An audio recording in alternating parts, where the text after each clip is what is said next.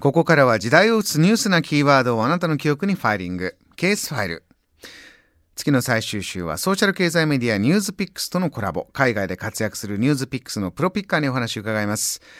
今回お話を伺うのはベンチャー投資事業のドリームインキュベーターインド社長。江藤宗彦さんです。このドリームインキュベーターというのは2000年の設立、日本のみならずアメリカ、中国、インド、180社以上のスタートアップ投資をしている会社ということで、江藤さんはインドを注目しているわけですが、人口が13億人いる。若い人も多い。インドの経済成長に期待してるんだということなんですよね。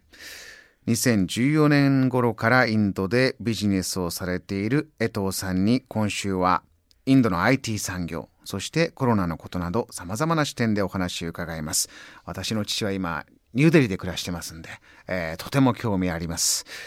月曜日は、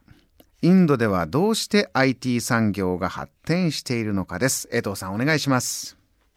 もともとインドの方々が算数とか数学、まあ理科系が得意だということはよく言われますし、イギリスの統治時代の影響もあって、英語を喋られる方が多いというのが背景にあります。で、インド政府自身が1980年、90年ぐらいからですね、IT 産業をの振興ですね、特にソフトウェアの IT 産業の振興を強めていきまして、で、その時にアメリカからですね、ソフトウェアの開発の下流工程を、下流というのはコーディングとかテストとかメンテナンスとか、そういった部分をですね、下請けで受けるというのを産業として力を入れて大きくしていきました。で、アメリカとインドというのは時差が12時間ありますので、アメリカの企業からすると、自分たちが上流工程ですね、をやってですね、こういう行動を作ってほしいということをあらかじめ決めて、インドの方にお願いしておくと、アメリカ人からすると翌日の朝にはですね、そのコーディングができて帰ってきているというような、そういうような保管関係をアメリカとインドがですね、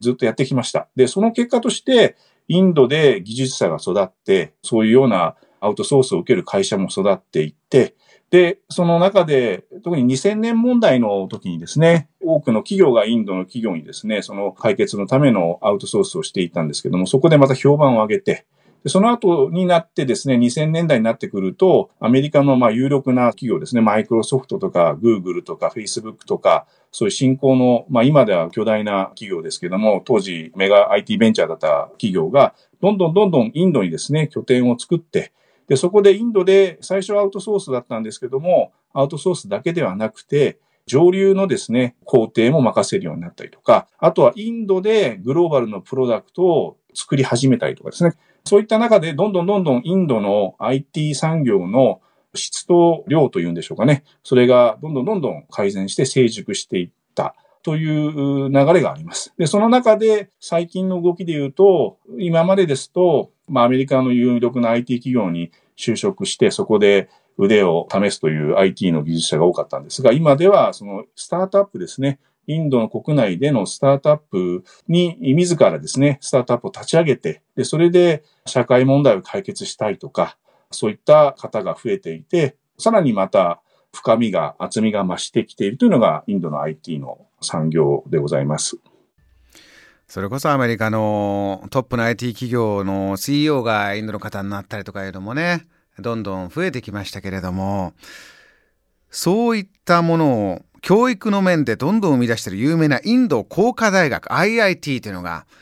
ありまして、えー、父さんのお話でもここではやはりこう家庭の環境がどうあれ例えば貧しくてもそこでこう学問を収めて研究者になって、えー、IT の世界で、えー、大成功する道があるいろんなロールモデルがいるというところでどんどんまた優秀な方がそこを目指してという循環がある。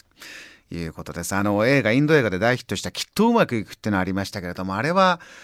この、それこそ受験戦争から大学の中での、があまりに過酷で、その裏にあるまた、えー、問題というのを描いたような映画もありましたよね。要するにそこでもう勉強がうまくできなかったら人生終わりだみたいなぐらいの追い込まれ方をしている若者もいるんだよという映画が作られるぐらい、この IIT というのは、まあ、大変有名な大学があちらにあります。さあ明日はインドの IT と医療のお話です。以上、ケースファイルでした。